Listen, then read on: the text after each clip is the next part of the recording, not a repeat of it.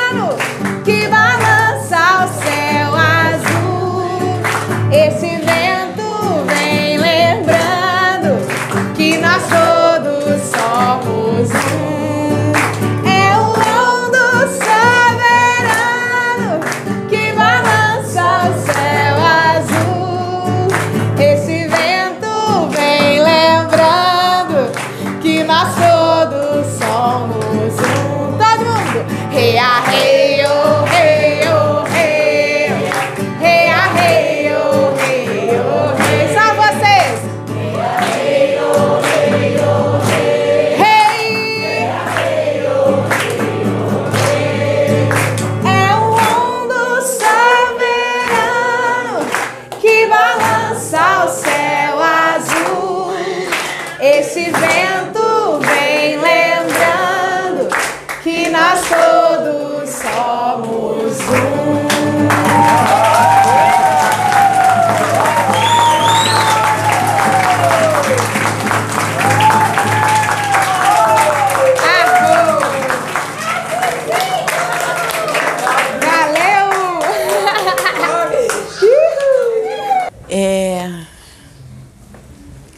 O primeiro resgate é, foi, foi muito intenso, foi, foi mostrado para a Maiara e para ela. Ela participou conosco e viu todo o resgate, as duas. Então eu vou passar, ela vai falar e vou passar para a Maiara. E depois do segundo resgate eu vou trazer uma explicação antes, vocês falam depois. No primeiro resgate, eles me mostraram é, que eles separaram os espíritos que não vão ter mais chances aqui é, e mostraram também outros que, apesar de serem ainda tranqueiras, apesar de ainda estarem dormindo, ainda tem chance de continuar. Me falaram que nenhum espírito que não tenha condições de mudar em até três vidas, até três encarnações, não vão ficar mais aqui. Então foram separados e mostraram que separaram em lotes para resgate, como se fossem lotes de dia para resgate, 3 milhões por dia vão ser enviados para outros orbes, de acordo com a vibração, separado de 3 em 3 milhões. E foi exatamente o que foi resgatado hoje, através da dona Sônia. Foram 3 milhões de espíritos que foram levados para encarnar fora do orbe aqui da Terra. Foi o que me foi mostrado no primeiro resgate e em seguida teve um segundo resgate que a dona Sônia vai relatar agora. Eu só quero que ela coloque o que você viu no primeiro resgate que eles te mostraram. Sim, que além disso é, ficou muitos espíritos e todos esses pedindo ajuda muita ajuda, me ajuda, me ajuda, me ajuda, pois eles também estavam sabendo que o tempo já tinha sido encerrado e que eles precisavam de ajuda se eles puderem ficar para cumprir o que eles precisam cumprir nessas três encarnações, eles precisam de ajuda. É, e o segundo resgate, eu não entendi muito. É, ontem, depois da, da, da, confraternização, eu me afastei um pouco e fui é, é deitar. E eles é, começaram a palestrar comigo e falaram, me deram orientações. Aí eu fui me preparar para fazer o que, que eles estavam orientando. Então eu coloquei água na banheira, botei uma água quentinha na banheira, entrei mergulhei até o pescoço, que eles mandaram que eu colocasse água até o pescoço. Coloquei uma, uma, uma música de, de Oi, meditação e, e apaguei. Eles me levaram. É, eu acordei às 5 horas da manhã com água gelada, muito gelada, e eu não senti, gente, eu não senti aquela água gelada, eu fiquei ali mergulhada na água aquele tempo todo. E eu não entendi por quê. Eu falei, por que eu tive que ficar assim? Mas vai ter explicação, porque o pai mandou, tem um propósito. E, e eu até botei no grupo, né? Eu coloquei isso no grupo. Quando foi isso, foi o segundo resgate. Então, elas viram e as explicações vieram através das duas. Então, vou passar para elas falarem. Me foi mostrado alguns rios, alguns lagos. É, num tempo muito antigo, me mostraram feiticeiros, feiticeiras que fizeram muitos feitiços que prenderam espíritos nas águas. Me mostraram afogamentos no mar, navios que afundaram e, e morreram muitas pessoas, que o espírito ficou preso no mar. E eram espíritos que estavam mais de mil, dois mil, três mil anos presos, muito, muita gente inocente, mas muitos trevosos também.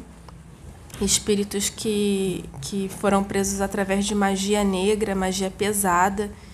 Eu vi pessoas em tempos muito remotos é, fazendo magia em rios, em, em, em lagos. Vi na atualidade também que isso continua acontecendo até hoje e eu não tenho noção da quantidade de espíritos que, que foram resgatados das águas. Me mostraram até geleiras com espíritos presos também.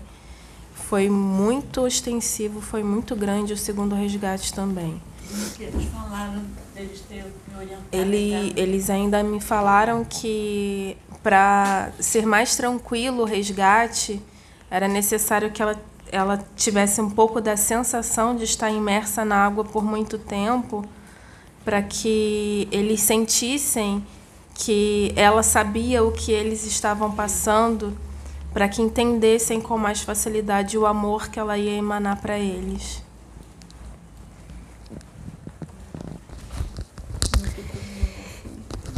E dentro desses resgates, me foi mostrado que é esse o trabalho da transição planetária.